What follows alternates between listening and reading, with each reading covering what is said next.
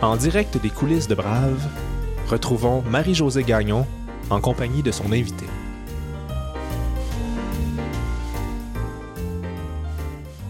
Nous sommes le 4 mai 2022 et je reçois la directrice de la santé publique de Montréal, Dr Mylène Drouin. Médecin communautaire dans l'âme, Mylène est devenue une gestionnaire aguerrie dans les dernières années. Son style de leadership a d'ailleurs de quoi inspirer. Et au mi-temps de sa carrière, celle qui veille sur la santé des Montréalaises et des Montréalais est venue faire le point avec nous sur son parcours, sur la santé publique, les inégalités sociales, son apport dans la pandémie et le leadership. Bonne écoute.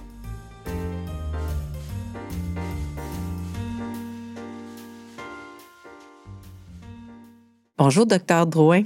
Bonjour. Ça me fait vraiment plaisir de vous recevoir à Brave. C'est un privilège, vraiment. Ça, m'a intimidé quand j'ai vu la, brochette de personnes qui étaient invitées, mais vraiment, là, je me sens très privilégiée d'avoir ce moment-là avec vous. Moi de même, et d'autant plus que vous n'avez pas beaucoup parlé de vous. Et là, je, vous avez quand même accepté mon invitation. On ne parlera pas juste de vous, mais je me suis demandé pourquoi vous aviez accepté mon invitation. Mais c'est arrivé à quelques reprises là, pendant la pandémie que les gens euh, souhaitaient là, discuter avec moi plus de, de, mon vécu, de mon parcours, etc. Euh, évidemment, c'est pas j'ai pas une facilité à le faire, mais c'était surtout pour moi, il y a, y a, rien d'extraordinaire à ce que ce que je suis et ce que j'ai vécu. Euh, la situation est extraordinaire, mais pour moi, depuis le début de la pandémie, je suis souvent dans la position de dire, ben, je fais mon travail, je le fais du mieux que je peux, je me je mobilise les ressources qui sont autour de moi pour servir la population. Fait qu'il y a toujours cette petite gêne, cette petite pudeur à ne pas m'exposer pour euh, démontrer que j'en ai fait plus que la moyenne. Mm. Peut-être que votre façon de diriger est justement extraordinaire. On va en parler. Mais d'abord, on va parler de votre, votre, euh, de votre vie euh, qui a commencé à Saint-David de l'Aube-Rivière, près de Lévis, en 1974. Puis vous êtes la cadette d'une famille de trois filles. Puis vous aviez un chalet familial sur le bord du fleuve, vous passez vos étés, là, je vois plein d'images d'une, enfance euh, paisible. Puis vous vous êtes aussi donné au scoutisme. Tu sais, je vois, je vois quelque chose de, de, très doux, de très beau. Quels sont les éléments dont je n'ai pas parlé qui pourraient compléter le portrait de, de votre enfance? Bien, globalement, je dirais que j'ai eu une enfance très heureuse, pas d'épreuves majeures ou quoi que ce soit. Vous avez nommé le fleuve, là, mais pour moi, autant euh, ma maison à Lévis, la maison qu'on a à Lévis, que euh, les différents chalets, le, fleuve a été omniprésent il l'est encore. Là, il fait partie de mes sources euh, d'inspiration. Là. encore quand je me promène pour, prendre mes marches quotidiennes, quasi quotidiennes. mais cette enfance-là, je dirais que je dirais ce qui est, ce qui est peut-être pas nommé, c'est vraiment l'impulsion que mes parents m'ont donnée. Je viens pas d'une je viens d'une famille euh, où mes parents sont pas nécessairement universitaires ou ont pas fait de grandes études. Euh, par contre, euh, ce sont des gens qui avaient une vision pour nous, une vision de la réussite, leur vision avec évidemment l'environnement dans lequel ils avaient cheminé. Mon, mon, père est un, un self-made man, comme on dit, donc il a travaillé très fort sa propre entreprise, puis c'était l'époque aussi. Et ma mère nous a toujours amenés, on a vécu aux États unis euh, je dirais qu'elle elle avait, euh, elle était avant-gardiste sur son époque. Elle voulait qu'on parle anglais, elle voulait qu'on aille à l'université. Et donc, pour moi, clairement, c'était euh, cette fibre, je dirais, entrepreneuriale, cette façon de rêver. Puis en même temps, ben, je dirais, j'ai eu une éducation très chrétienne. mes parents sont très pratiquants. J'ai été au pensionnat avec les bonnes sœurs. et le scoutisme, c'est aussi ça. Fait que ça a été souvent le message de on est privilégié, puis je le savais depuis que j'étais jeune, qu'on était, même si je venais d'une famille qui n'était pas aisée, on, nous envoyait le message qu'on était privilégié puis qu'on devait servir. Hmm. Vous êtes toujours proche hein, de vos parents? Ah oui, oui. Ben, on est, je suis très proche de, de mes parents, euh, de mes sœurs, mes deux sœurs. On vit pas du tout dans la même ville. On, mais j'ai une sœur qui est en Europe. Euh, mon autre sœur est à Québec. Mes parents ont toujours voyagé beaucoup. Euh, donc, on, on, est distancé hein, physiquement, mais euh, je dirais on se parle quasi quotidiennement. Euh, donc, c'est vraiment un réseau qui, pour moi, on est très tissé, serré. Les petits-enfants se connaissent. Donc, mm. c'est une valeur très, très, très forte. J'aimerais qu'on revienne un petit peu en arrière. Donc, vous, vous venez de milieu modeste, vous avez été à l'école et vos parents tenaient vraiment à ce que vous viviez des expériences, que vous alliez à l'université, que les trois filles aillent à l'université, j'imagine. Et, à un moment donné, votre mère, c'est ce que vous me dites, a décidé que la famille déménageait en Floride. C'est quand même spectaculaire, là, de décider de faire ça et, de, et avec des moyens limités. Comment ça s'est passé pour vous? Ben, on n'avait pas des moyens limités. On était dans la, moyenne, mais je dirais que c'était beaucoup euh, le souhait euh, d'apprendre l'anglais. Tu sais, ils voulaient qu'on soit euh, bilingue, qu'on euh, qu'on connaisse autre chose, évidemment. Là, que, que, c'est un peu la même chose. Après, j'ai été pensionnaire, puis c'était beaucoup dans l'optique de que j'ai le bon encadrement pour me permettre, quand on est revenu des États-Unis, j'étais loin d'être une première de classe. Là, et en allant au pensionnat, je savais qu'il y allait avoir un encadrement que j'allais probablement pas avoir, j'aurais pas pu avoir nécessairement à la maison. Là. Euh, donc, je pense que c'était beaucoup cette vision-là de, s'assurer qu'on ait euh, l'ensemble des éléments là, pour aller jusqu'au bout de nos rêves. Et je dirais que ma sœur, mes sœurs aussi sont des, inspirations. On a quand même une certaine différence d'âge. Donc, euh, euh, je pense qu'on on est tous différents, mais il y a quelque chose qui est très en commun, puis ce sont ces valeurs-là très profondes, familiales, de servir, euh, de, faire le bien autour de nous. Euh, puis évidemment aussi, par contre, de découvrir l'autre, d'aller vers l'autre, puis de s'ouvrir à l'autre. Vous m'ouvrez la porte à la coopération internationale dans laquelle vous êtes initié, à laquelle vous êtes initié dès l'âge de 17 ans? ça, c'est beaucoup via ma, ma grande sœur. C'était un souhait de travailler. Quand j'ai choisi la médecine, euh, c'était pas tant pour être, euh, tu sais, c'était pas le, le, fait d'être médecin, c'était mon objectif euh, ou ce que j'avais en tête, c'était vraiment euh, en termes de, prof, de, je, souhaitais travailler à l'international, je souhaitais travailler sur les systèmes, les transformations de société. Bon, mon parcours de vie a fait en sorte que j'ai fondé une famille plus jeune, puis c'est pas tout à fait ce que j'ai, mais je suis tout à fait heureuse avec mes choix là. Donc déjà très jeune. Euh, je souhaitais donc euh, découvrir euh, et bon, je, on, on a tout passé par là, sauver l'Afrique ou essayer de comprendre qu'est-ce qui faisait que les besoins de base n'étaient pas comblés pour certaines populations. donc moi, mes, premiers pas ont été avec ma sœur, qui avait presque une dizaine d'années de plus que moi, qui était à Toronto, puis je voulais faire un projet parce que cette époque-là, c'était moins accessible pour les jeunes. Donc, on avait fait notre premier projet au Nicaragua. Euh, c'était la fin de, la période de, cette, euh, cette guerre plus euh, civile interne. Et on était allé donc travailler dans des écoles, visiter plein de coopératives. Et là, c'est là que j'avais été aussi initiée, je dirais, plus à, c'était un cours de politique sans et c'était c'est la piqûre est venue comme ça là et par la suite à chaque été là mon père disait toujours tu sais quand tu vas commencer à travailler parce que mon père c'était valeur c'était le travail et moi ben je souhaitais faire évidemment des projets de coopération donc j'étais allée en Bolivie et un petit peu partout là en Afrique aussi. Ces expériences en coopération internationale lui ouvrent la porte vers une carrière marquée par la compassion et elle transposera d'ailleurs cet élan d'entraide dans sa vie personnelle en parrainant une famille syrienne en 2016.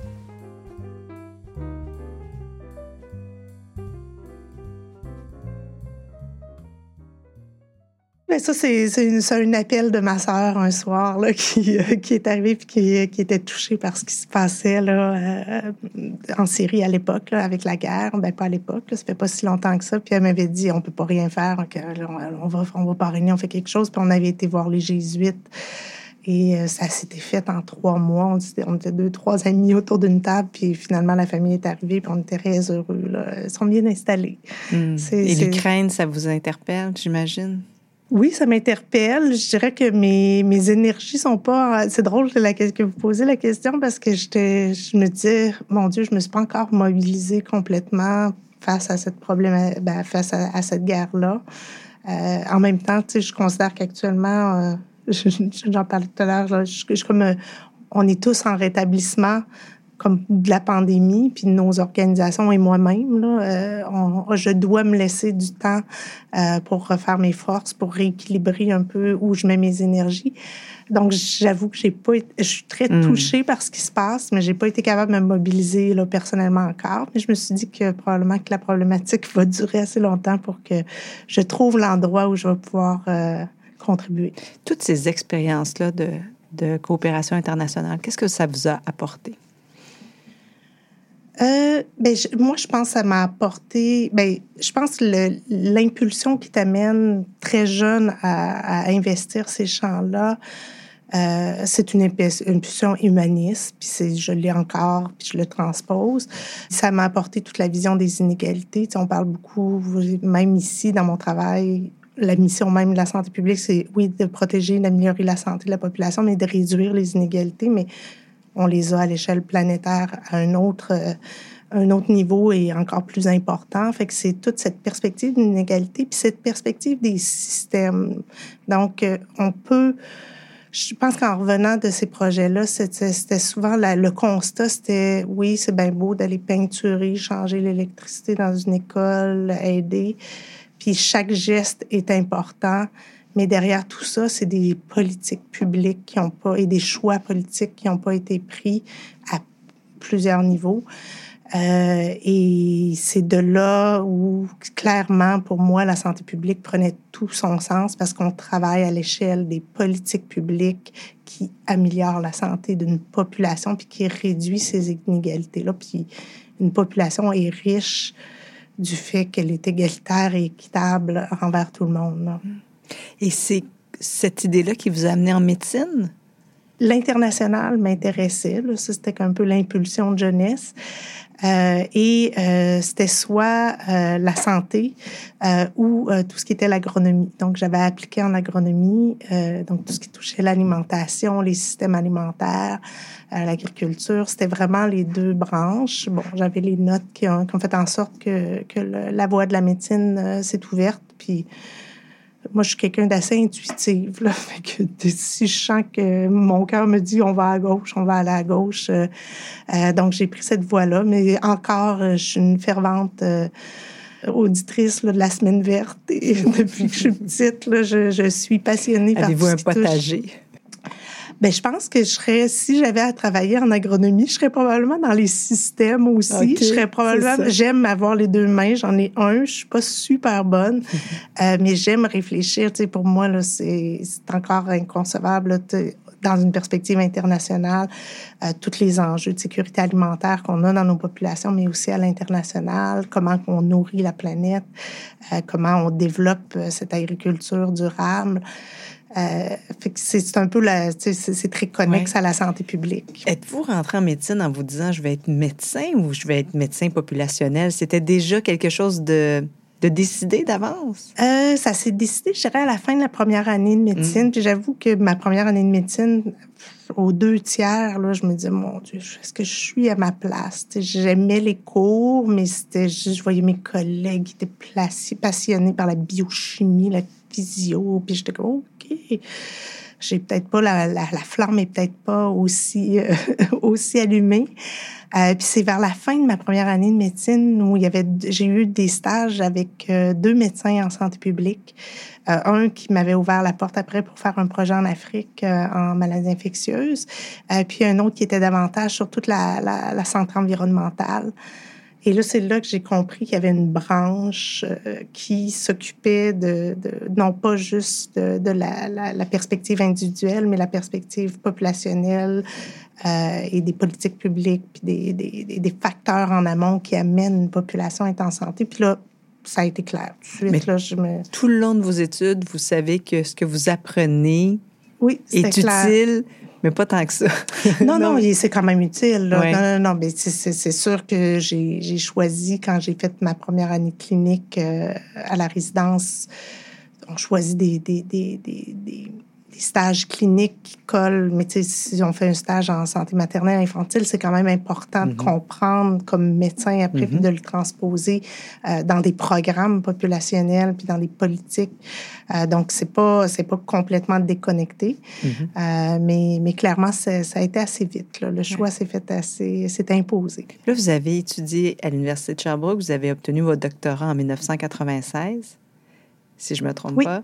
Et après, vous êtes allé faire une maîtrise en médecine communautaire. Est-ce que c'est habituel, ça, de faire un doctorat en médecine et après aller faire... C'est une spécialisation dans le fond? Bien, dans le fond, la, la, bon, le, cours de base, c'est la médecine pour tout le monde. Et après ça, on a le choix d'aller en médecine familiale ou prendre le chemin d'une spécialité. Donc, la spécialité en santé publique, c'est quand même cinq ans de formation après la médecine. Et à l'intérieur de ces cinq ans-là, il y a une partie qui est clinique. On continue de faire des, des stages dans les hôpitaux en médecine de famille. Et après, on fait euh, une maîtrise de recherche pour aller chercher les outils, les statistiques, euh, tout ce qui touche l'épidémiologie et tout ça pour être en mesure, évidemment, de d'étudier les phénomènes de santé à l'échelle des de populations, comprendre euh, comment on arrive à identifier les facteurs en amont et, et, évaluer les, meilleurs programmes, les, programmes qu'on met en place. Donc, on va chercher des outils méthodologiques. Donc, on retourne un peu sur les bancs d'école euh, en santé publique, à l'école de santé publique.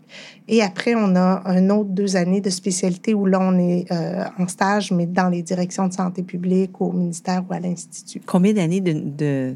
Au total, c'est dix ans, les cinq années de médecine de base, puis cinq années de spécialité. Impressionnant.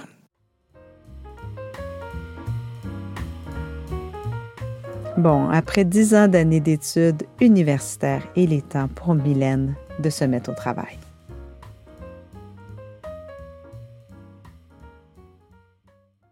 Et vous avez commencé votre carrière dans les Laurentides en 2002, mais après six ans, je pense que c'est Richard Lessard hein, qui est à la tête de la direction de la santé de Montréal à ce moment-là. Exactement, oui, oui. Qui, qui, vient vous chercher en 2008, donc six ans plus tard.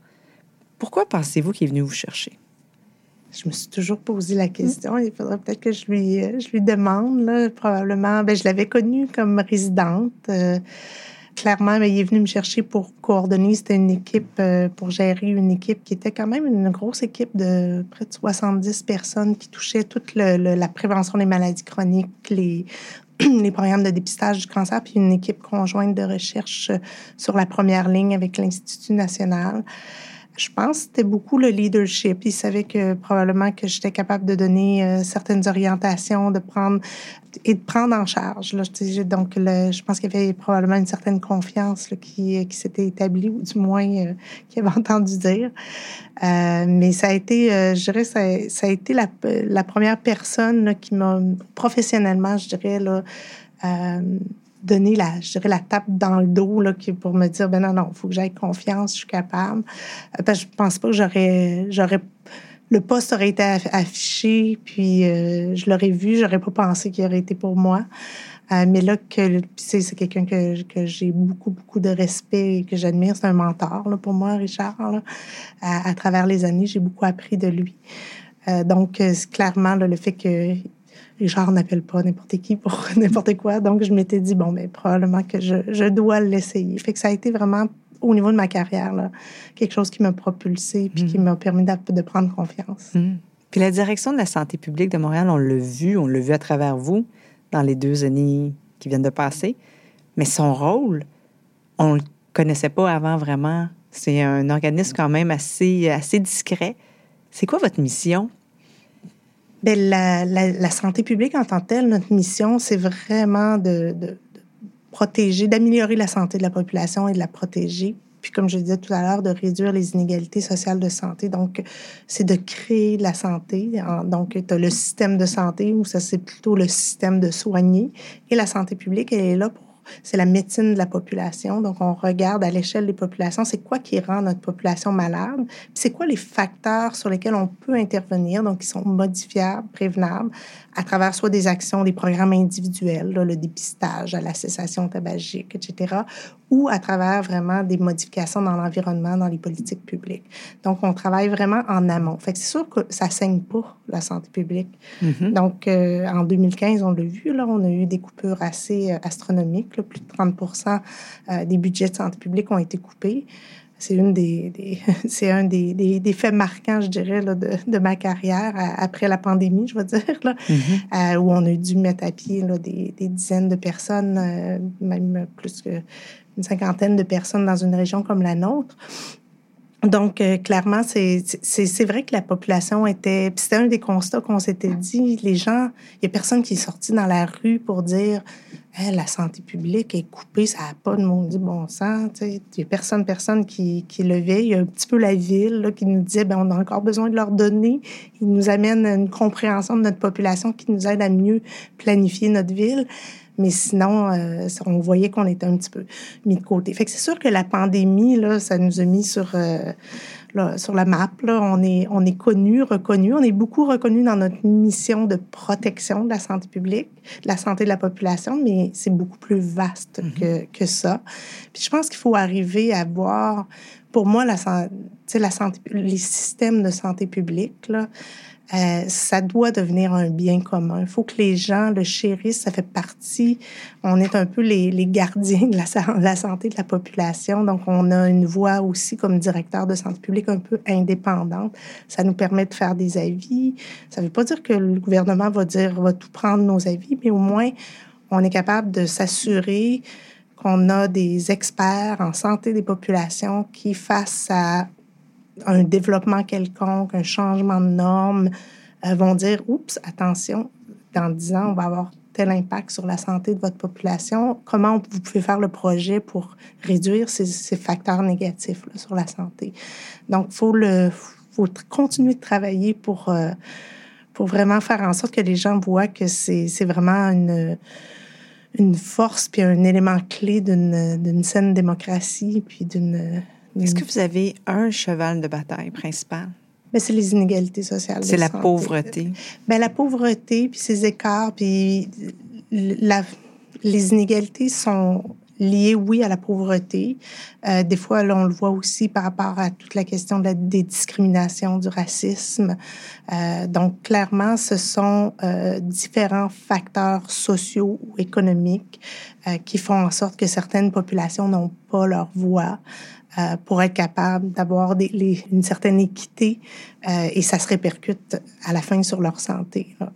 Euh, donc, c'est sûr que les inégalités, donc, c'est pas juste avoir accès à des services qu'ils n'ont pas ou avoir accès à des revenus, c'est que, et les inégalités, c'est à travers les parcours de vie, ça commence dès la grossesse et ben, ça va, ça, ça a des impacts sur le, si ta famille est pas ton développement de l'enfant, on le voit, les enfants qui rentrent en maternelle de quartiers défavorisés sont déjà euh, avec des retards de développement par rapport à ceux de quartiers plus favorisés. Après ça, ça a de l'impact sur le décrochage scolaire, sur le type d'emploi, sur le quartier dans lequel les gens vont vivre.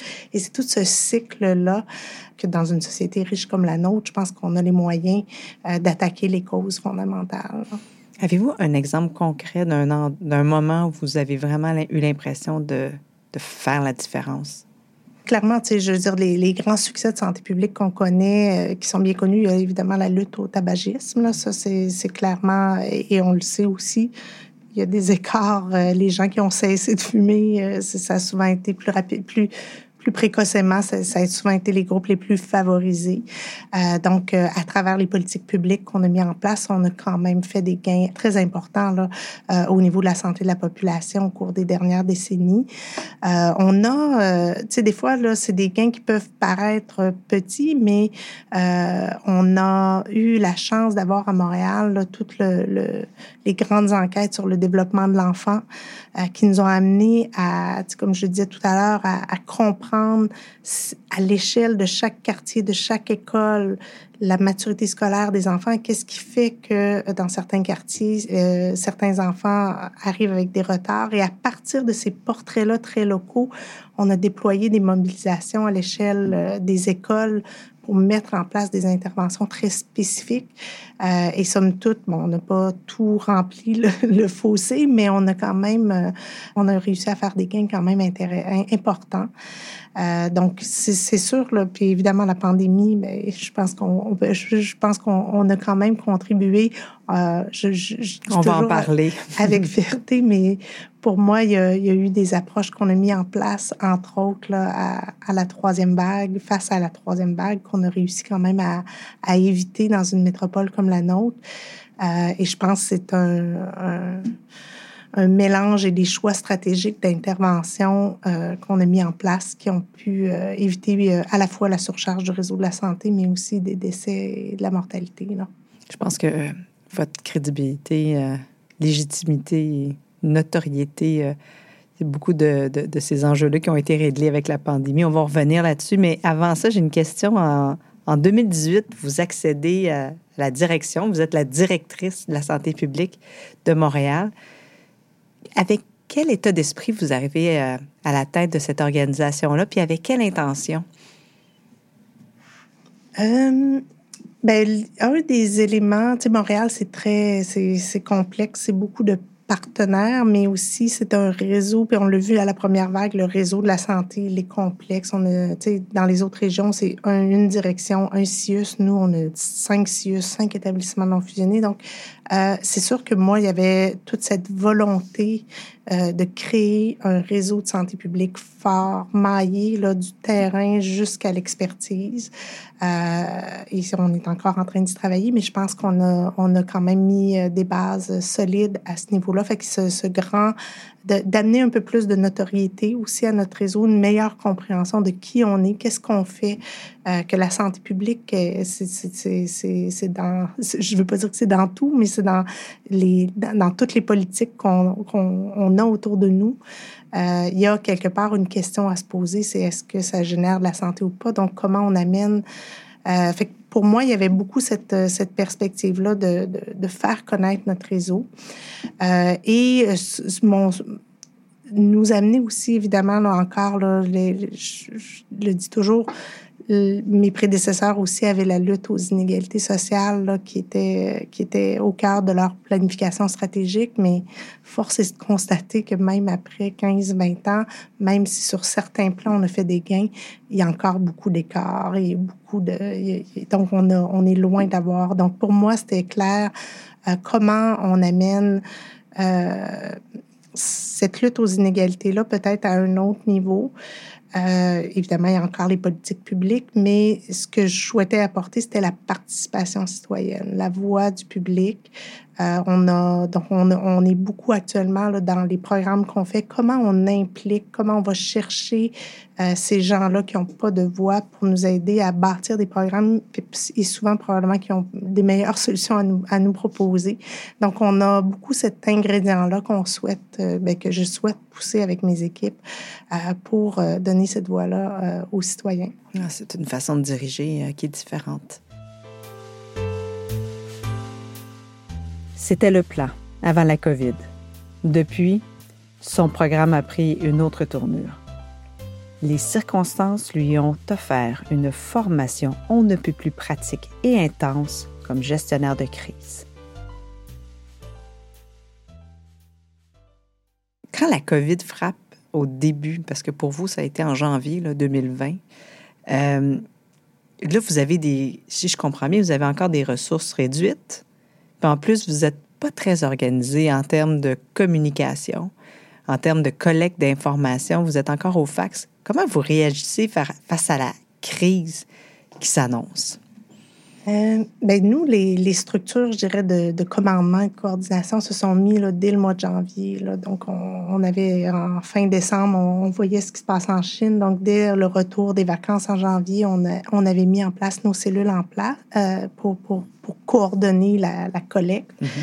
euh, mais vous avez tout à fait raison, là, les, les systèmes d'information euh, ne même avec une petite pandémie, on n'aurait probablement pas eu les bons systèmes d'information, mais là, le, déluge de cas qui est arrivé et qui, a monté, tu sais, quand on parle de la courbe exponentielle de, de Dr. Arruda, ben c'était ça, c'était, on est passé de, de 2 à 20, à 40, à 200, à 500 cas par jour, et nos systèmes étaient tout simplement euh, pas capables d'absorber. Et dans une région comme la nôtre, pour être capable de parce que c'est pas uniquement d'être capable d'appeler chaque personne puis dire isole-toi à la maison puis isole ton conjoint à un moment donné ça tu peux on le fait puis il faut mhm. le continuer de le faire mais c'était des messages qu'on passait aussi dans les médias euh, mais c'est d'être capable de, d'avoir cette information-là pour faire une vraie vigie, pour essayer de dessiner la toile de transmission et d'essayer de voir si on peut, comment on fait pour, euh, pour, euh, pour dans le fond, protéger et bloquer ces chaînes de transmission-là dans certains soit secteurs ou dans certains groupes ou dans certaines entreprises.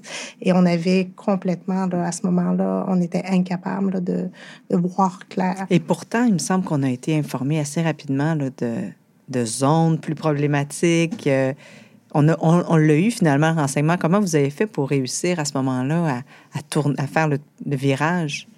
Bien, on a, on, a développé des outils à, à côté, là, je dirais, de nos systèmes d'information. Puis il y a eu quand même du développement très, très rapide. Les, les outils n'étaient pas parfaits. On a eu du fax pendant encore quelques semaines.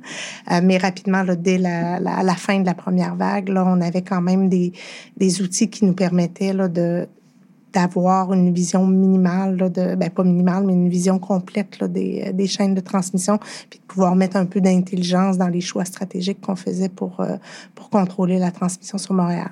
Mais somme toute, je pense que là, on a bien appris. Là, ça nous prend des, des systèmes d'information robustes, puis en contexte urbain, c'est sûr que des fois, je voyais mes collègues dans des plus petites régions qui avaient 20 cas par jour, puis qui dessinaient sur papier, mais quand on a 150, 300, 500, ben là, ils s'additionnent en plus. Puis là, c'est pas tout le monde qui appelle la même journée. Puis comment on fait les liens entre tous ces gens-là? Ça, ça, il faut avoir les systèmes d'information qui nous permettent là, de, de bien interpréter tout ça. Là. Et je suis curieuse de vous entendre sur votre rôle possible, potentiel dans la, dans la gestion de la tragédie des CHSLD. Quels sont vos leviers? Quel est votre pouvoir? Par rapport à, cette crise-là qu'on a vécue? C'est sûr que le rôle premier, moi, mon rôle premier, c'était dans un contexte de protection, c'est vraiment de contrôler la transmission à l'échelle de ce qui se passe dans la communauté. Quand, quand il y a une éclosion euh, dans un hôpital, dans un CHSLD, évidemment, c'est le CIUS qui est responsable. Euh, souvent, on va être en deuxième ligne pour être capable de évidemment d'apporter un soutien si c'est nécessaire, mais surtout, j'ai quand même un mandat légal. Euh, peu importe où se passe l'éclosion, dans un CHSLD, dans, dans un, mon Dieu, j'ai encore barouetter le mot, euh, dans une entreprise, s'il y a une menace à la, à la santé et, et, que je vois que les mesures sont pas tous mises en place ou qu'elle est mal contrôlée, à ce moment-là, j'ai quand même euh, des pouvoirs à travers la loi de santé publique qui nous permettent de se mettre en enquête et de demander. Mmh. là, on peut demander à peu près n'importe quoi là, pour s'assurer mmh. que les ressources sont en place, que les mesures sont en place, jusqu'à temps que la menace soit entièrement contrôlée. La loi, on l'invoque souvent en dernier recours. On essaye de le faire à la base en toute collaboration.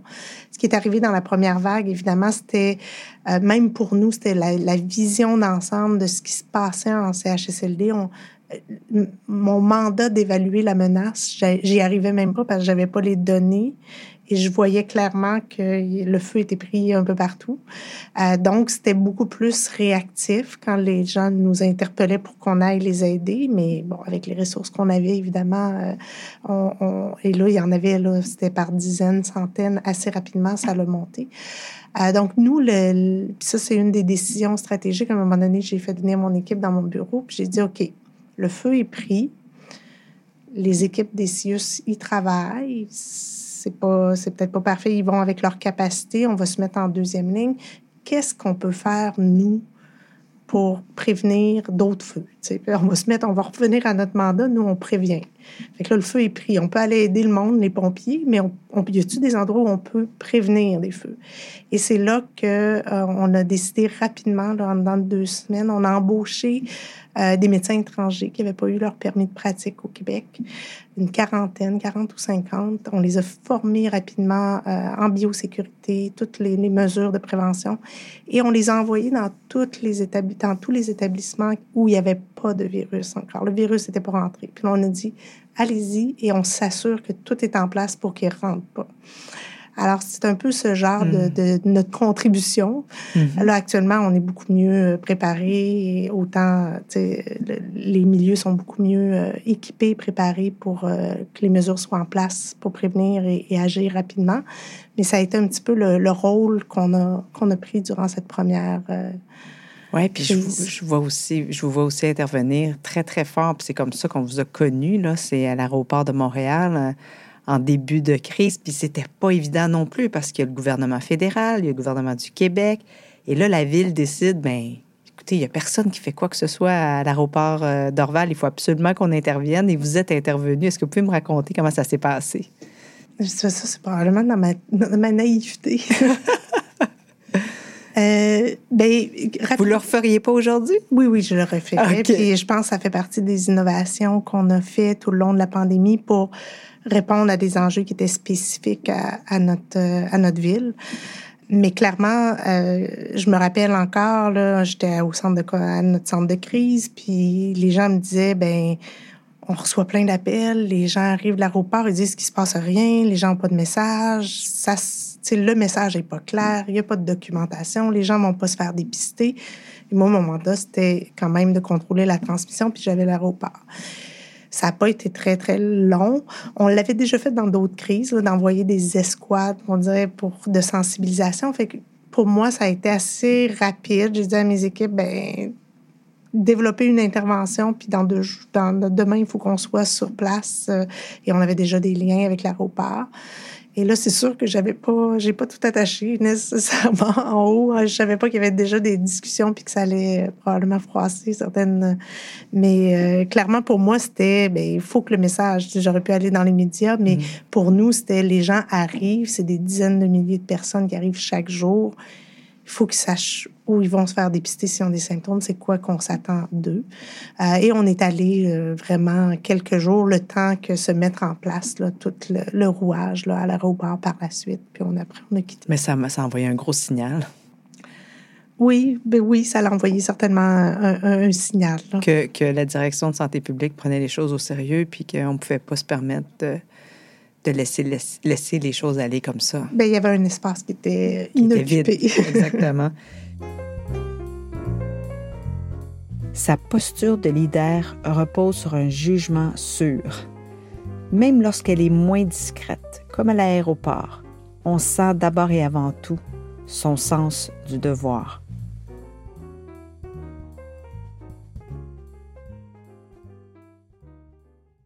En me préparant pour l'entrevue, j'ai lu des, petites entrevues que vous aviez données. Euh, vous avez utilisé des mots comme ultramarathon, tsunami.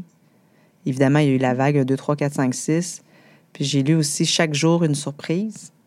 Moi, je veux savoir qu'est-ce qui vous a permis de passer à travers?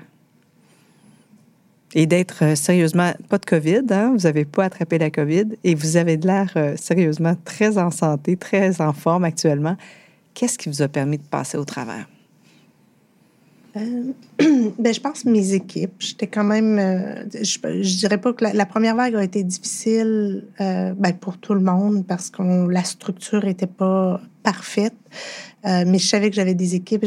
C'est assez incroyable. Mes équipes sont, c'est des gens engagés, engagés envers les, les populations vulnérables aussi, ce qui fait en sorte qu'on ce regard et les décisions qu'on a prises, il y avait toujours un regard, OK, mais la personne à Montréal-Nord qui parle pas français, la, la, communauté X. euh, Donc, on, on- j'ai des équipes hyper mobilisées, engagées. Fait que pour moi, j'avais quand même là, euh, des gens solides sur lesquels je peux à tous les jours m'appuyer, puis pour qui je fais, en qui je fais confiance en termes de, de, de décision, d'orientation.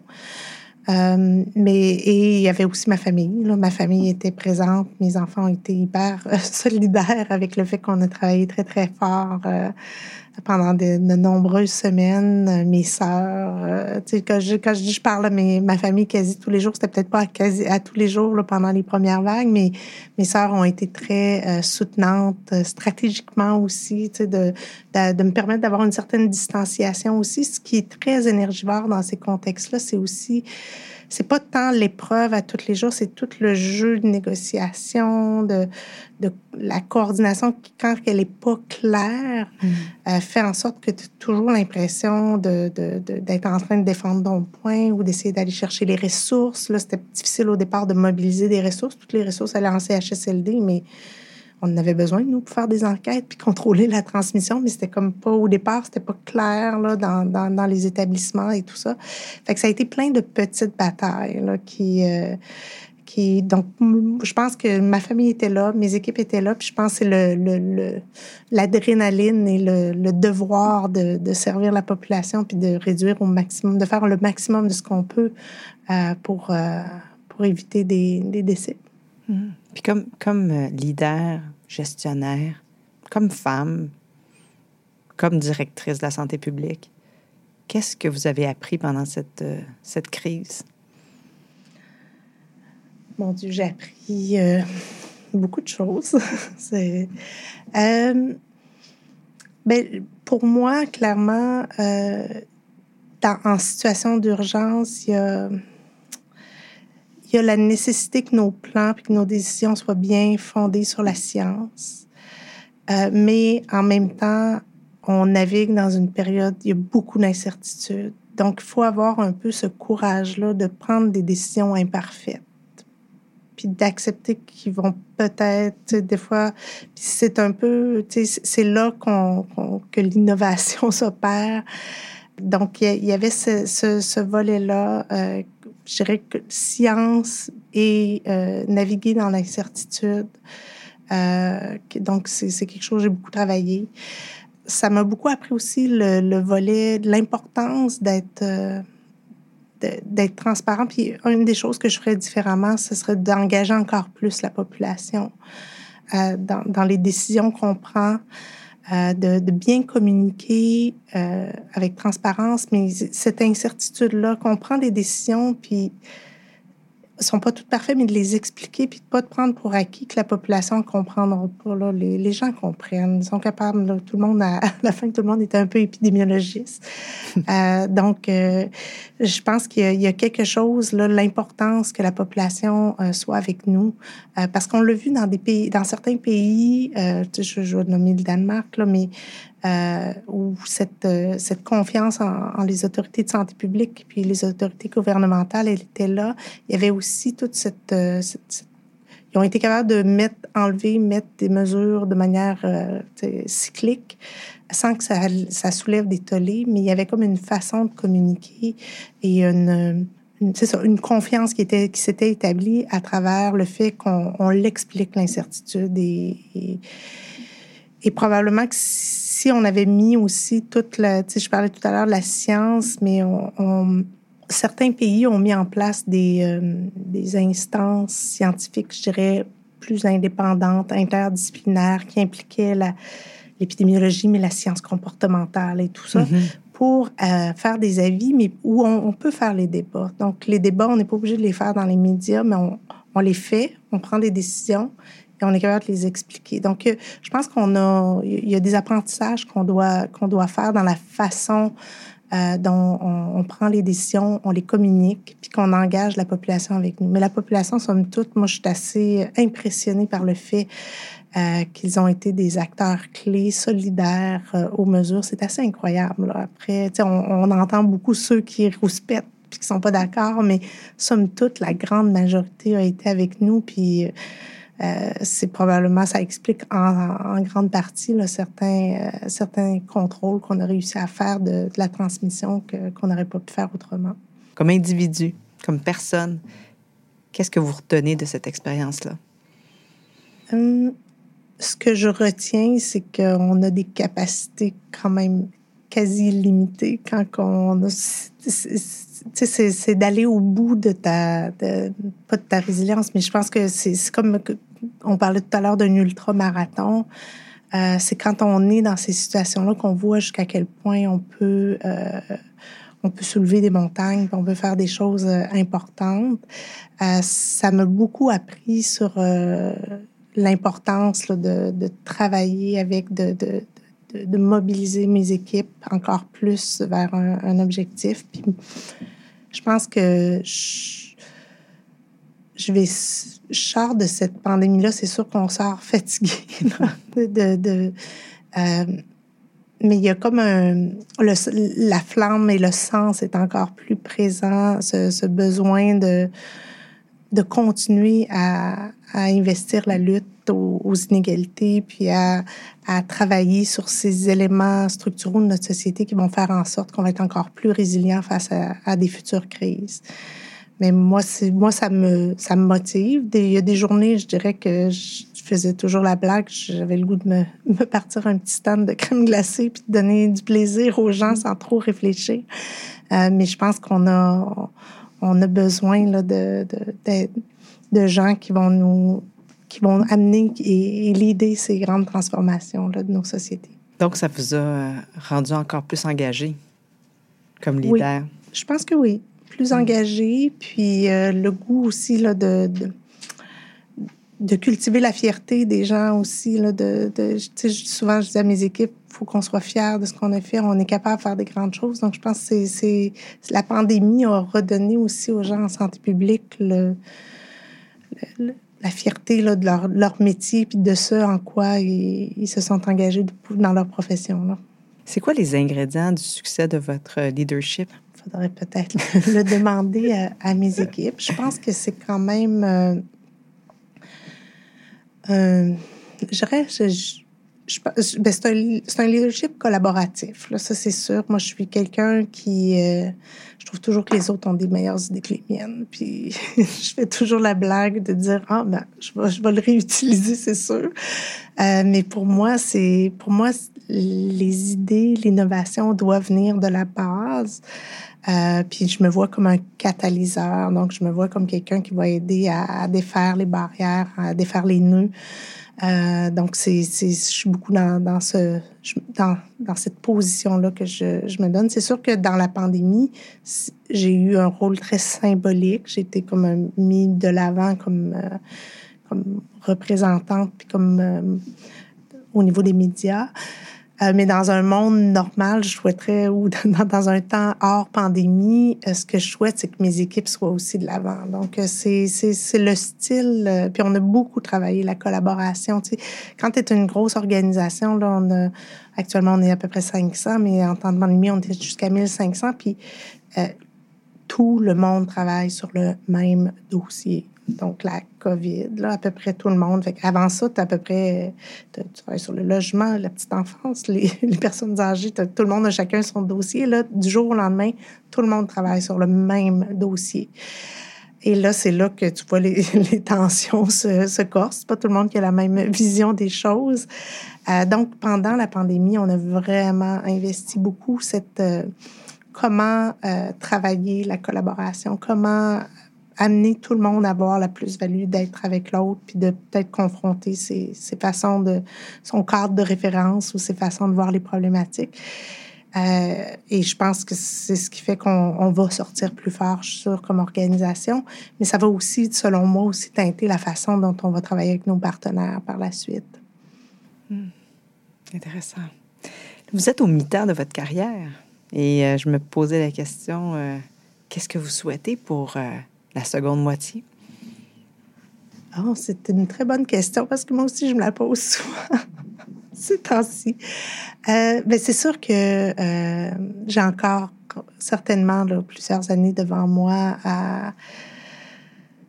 Je, le disais, je souhaite que euh, une, des choses qui me motive, c'est qu'on ressorte de cette pandémie-là et que comme société, on ait un système de santé publique plus fort. Donc, euh, dans, sa capacité à faire face à d'autres crises, mais aussi à travailler, à transformer euh, les politiques et les systèmes pour créer la santé à l'échelle des populations. Fait que pour moi, c'est sûr que j'ai encore quelques années à investir pour faire en sorte qu'on soit plus fort, qu'on soit capable d'encore mieux faire de la santé publique de meilleure qualité, puis avec encore plus d'impact.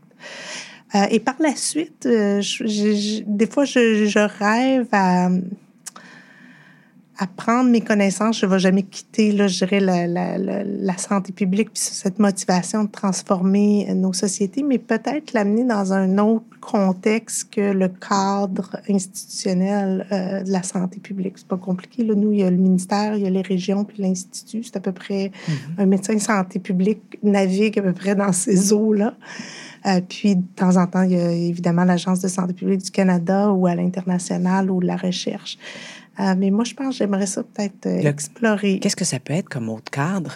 Ah, mais là. Moi, c'est le politique qui me vient en tête. Est-ce qu'il y en a d'autres? Ah, ben il y a le politique. Ben, c'est certainement pas à court terme, ça, c'est sûr. Je dirais pas, à long terme, je dis jamais non à rien parce que je suis quelqu'un qui regarde les opportunités, puis je laisse les choses venir à moi, puis je vois si c'est le bon moment ou pas le bon moment. C'est sûr que oui, transformer une société, je pense que j'ai énormément d'admiration pour les gens qui s'investissent en, politique. Pour moi, euh, c'est un c'est un don de soi ultime. Là. Je, je, d'aller serrer des mains, d'aller. J'aime beaucoup la population, j'aime être sur le terrain, mais je trouve que c'est, des gens qui, qui vont vraiment euh, au-delà.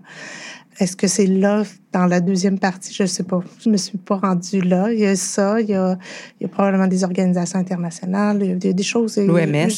Je, vais regarder. Oh, ben là, ça, c'est un peu. Euh, ça sera à voir. C'est, tout un cheminement, ça rentre dans ces organisations-là. Mais peut-être pas. Ça n'a pas besoin d'être. Je ne suis pas quelqu'un de carriériste dans le sens où j'ai besoin de, de nécessairement. Euh, j'ai pas d'aspiration de monter encore euh, ou d'aller à certains postes. C'est plus soit des causes euh, ou des moments où si je trouve l'endroit puis je me dis ok là j'ai vraiment une contribution à apporter puis le bagage que j'ai va aider pendant X années à, à, débloquer là je vais y aller. Mais tu sais j'irai pas euh, j'irai pas dans, dans, dans, une cause ou dans, en politique juste pour aller en politique. Il faudrait que j'aie quelque chose qui me vraiment euh, m'amène à, penser que je peux faire une différence à un endroit. Merci. On va passer au questionnaire brave. Alors, que faites-vous chaque jour pour vous donner du courage? Ben, je pense que chaque jour, je, je reviens à, à, mes objectifs au sens, à la mission même là, de, de, de de la santé publique puis à la population pour laquelle euh, puis je pense que ce que je fais c'est c'est de me rappeler aussi que je fais partie des privilégiés c'est vraiment euh, on, fait partie des privilégiés juste d'être ici aujourd'hui euh, et euh, donc j'ai eu des chances que d'autres n'ont pas donc comment je peux je peux redonner c'est ce qui c'est ce qui me donne puis évidemment ben d'amener, de transmettre ces valeurs-là à mes enfants, puis de voir, de les voir grandir à travers ces valeurs-là, ça me donne beaucoup d'espoir. Et c'est quoi être brave pour vous? Être brave, euh, ben, pour moi, les gens, euh, être brave, c'est de, premièrement, bien, bien se connaître et connaître, d'être toujours aligné sur ses valeurs d'être capable donc de prendre, de faire des choix courageux ou des prendre des décisions courageuses qui, euh, qui, qui, sont en, en respect de, de, de, ses aspirations, puis de, de, ses aspirations profondes, bien ancrées. Fait que pour moi, c'est clair là, que de, les, les, gens qui sont alignés, que tu sais, qu'on voit cet alignement-là entre euh, ce qu'ils font, ce qu'ils pensent, pour moi, c'est toujours euh, un signe très de, de courage. Là. Que vous dites-vous pour vous encourager? Bien, je pense que ça revient à ce que j'ai dit tout à l'heure, mais euh, pour moi, je me dis souvent euh, que je suis privilégiée d'être, euh, d'avoir tout ce que j'ai. donc, et tous les outils qui m'ont été donnés, juste la santé, c'est, incroyable. C'est une valeur que. Puis moi, je regarde souvent les gens qui ont des enfants malades. Puis pour moi, c'est souvent les gens les plus courageux que je vois. Je me dis, mais tous les jours, ils, ont à passer à travers ces petites épreuves-là, puis ils savent pas quand est-ce que ça va finir. Donc, euh, pour moi, c'est d'avoir beaucoup de gratitude. Là. À quel moment de votre vie n'avez-vous pas été brave? Euh, moi, je pense que j'ai plus, euh, plus de facilité à être brave et à prendre des décisions courageuses quand c'est c'est en lien avec le, gérer le travail, quand c'est en lien avec le, la mission, le, qui, est tournée vers l'autre. J'ai peut-être été moins brave des fois dans, dans, dans les zones plus personnelles, euh, de, dans le prendre soin de soi, dans ce, euh, dans, dans, des fois investir certaines, certaines choses qui me tiennent à cœur, mais qui sont euh, uniquement pour moi, là. Euh, ça, j'ai, probablement pas toujours pris euh, des décisions courageuses. Quelle personne incarne le mieux le courage à votre avis?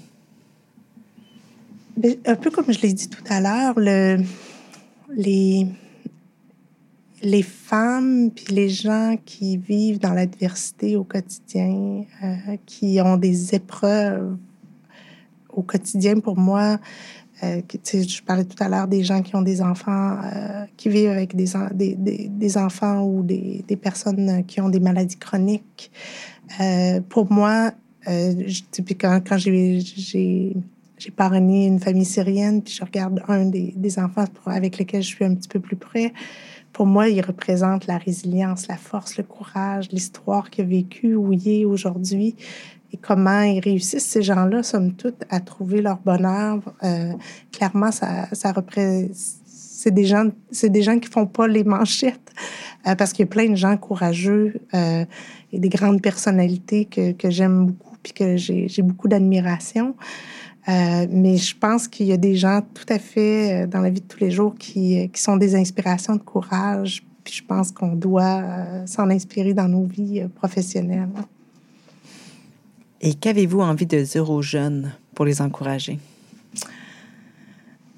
Euh, ben, je, vais, je vais reprendre un peu le discours que je dis souvent à, à mes enfants. Il n'y a pas il n'y a pas un seul chemin euh, qui mène au bonheur. Puis c'est souvent pas le chemin de la performance qui est probablement celui euh, qui, qui va vous amener à, à, réaliser votre plein potentiel. Je pense que comme jeune, moi je dis toujours diversifier. Diversifier, c'est comme en finance, là, mais diversifier vos... Euh, les, les, endroits où vous, vous, mettez vos énergies, essayez des nouvelles choses.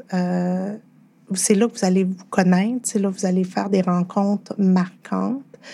Euh, et surtout actuellement, avec les, réseaux, puis les, les, les ça, tous les réseaux, puis le, les médias sociaux, il y a beaucoup plus de temps que j'appelle du temps passif que du temps actif. Donc, essayez dans, vos investissements de, être dans des, des zones de votre vie où vous créez des choses. Vous n'êtes pas juste en train de recevoir puis sentir du jugement en plus, mais vous créez.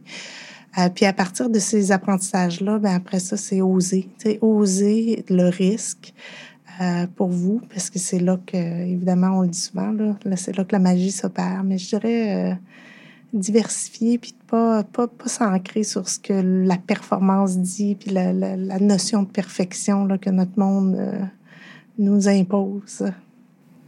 Mylène, merci beaucoup pour euh, toutes vos histoires, puis vos témoignages, puis vos idées.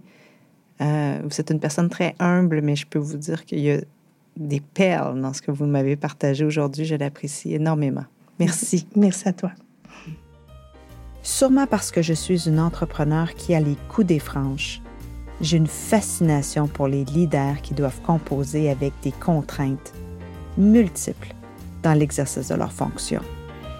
Mylène en a très peu parlé et je n'ai pas voulu la mettre dans l'eau chaude, mais il est évident qu'elle doit jongler avec beaucoup d'impératifs venant de plusieurs paliers de gouvernement et autres. Sa personnalité attentionnée, son attitude empathique, ses valeurs tournées vers les autres l'aident à réussir à faire sa place avec grâce et efficacité. Chapeau à notre directrice de la santé publique de Montréal. Nous sommes entre bonnes mains. Merci d'avoir été à l'écoute, cher Brave, et à très bientôt.